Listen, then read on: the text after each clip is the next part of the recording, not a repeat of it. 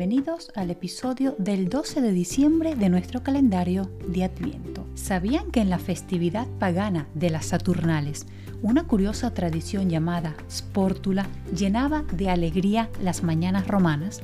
Veamos de qué trata esta fascinante práctica y qué relación tiene con nuestra Navidad.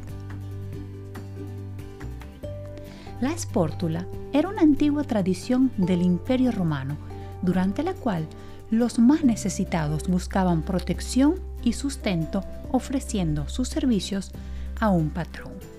Estos individuos, conocidos como clientes, desempeñaban una variedad de roles desde las tareas más simples hasta acompañar a sus patrones en eventos sociales.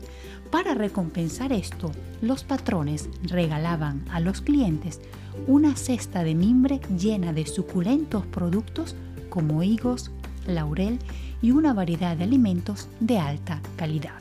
Este gesto no solo llenaba los estómagos, sino que también creaba vínculos y reforzaba los lazos entre patrones y clientes. ¿Se imaginan recibir una cesta repleta de productos deliciosos?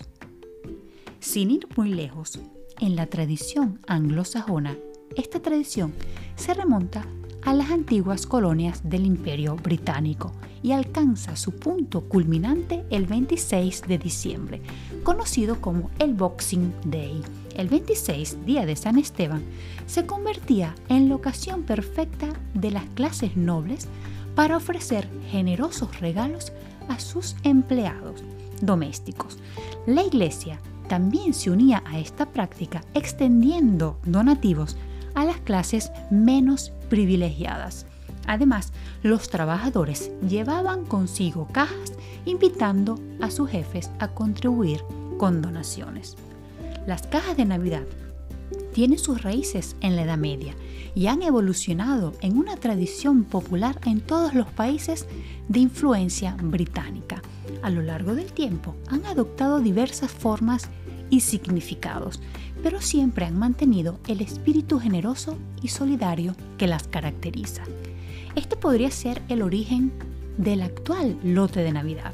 En la actualidad, muchos trabajadores esperan con ilusión, pocos días antes de la Navidad, recibir el famoso lote o cesta con una selección de productos que las empresas regalan a sus empleados durante estas fechas en España e Hispanoamérica, estas cestas representan una forma especial de complementar los ingresos y celebrar la temporada festiva. Y por supuesto que en español le podemos llamar de distintas maneras, dependiendo del envase donde se colocan los productos. Se les puede llamar lote, cesta, canasta, ancheta de Navidad en Colombia, arcón navideño en México, cajas navideñas o baúles navideños. En fin, lo importante es el contenido.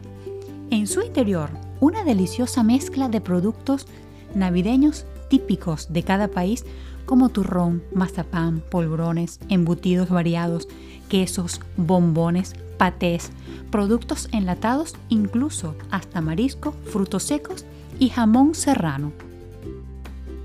Las bebidas alcohólicas también forman parte de esta tradición, como botellas de vino, cava y espumantes que añaden el toque festivo a estos regalos.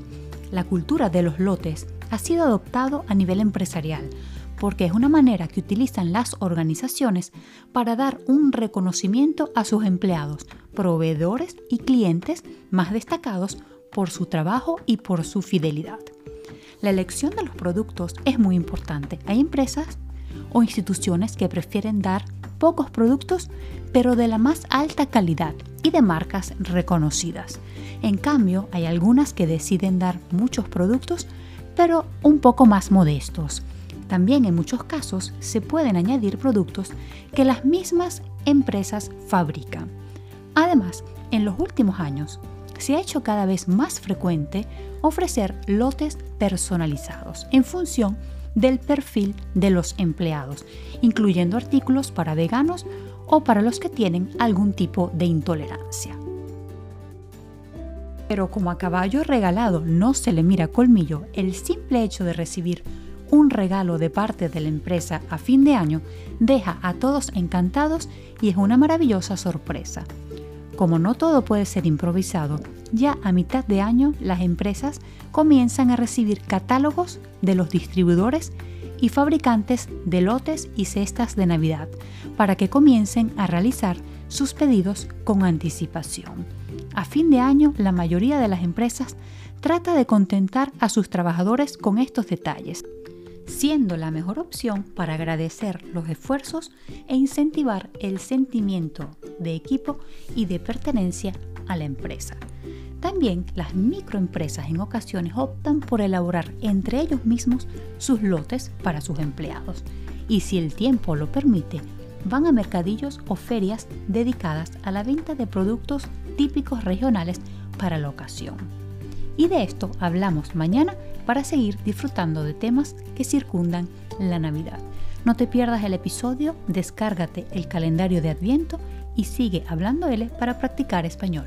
Felices fiestas. Chao.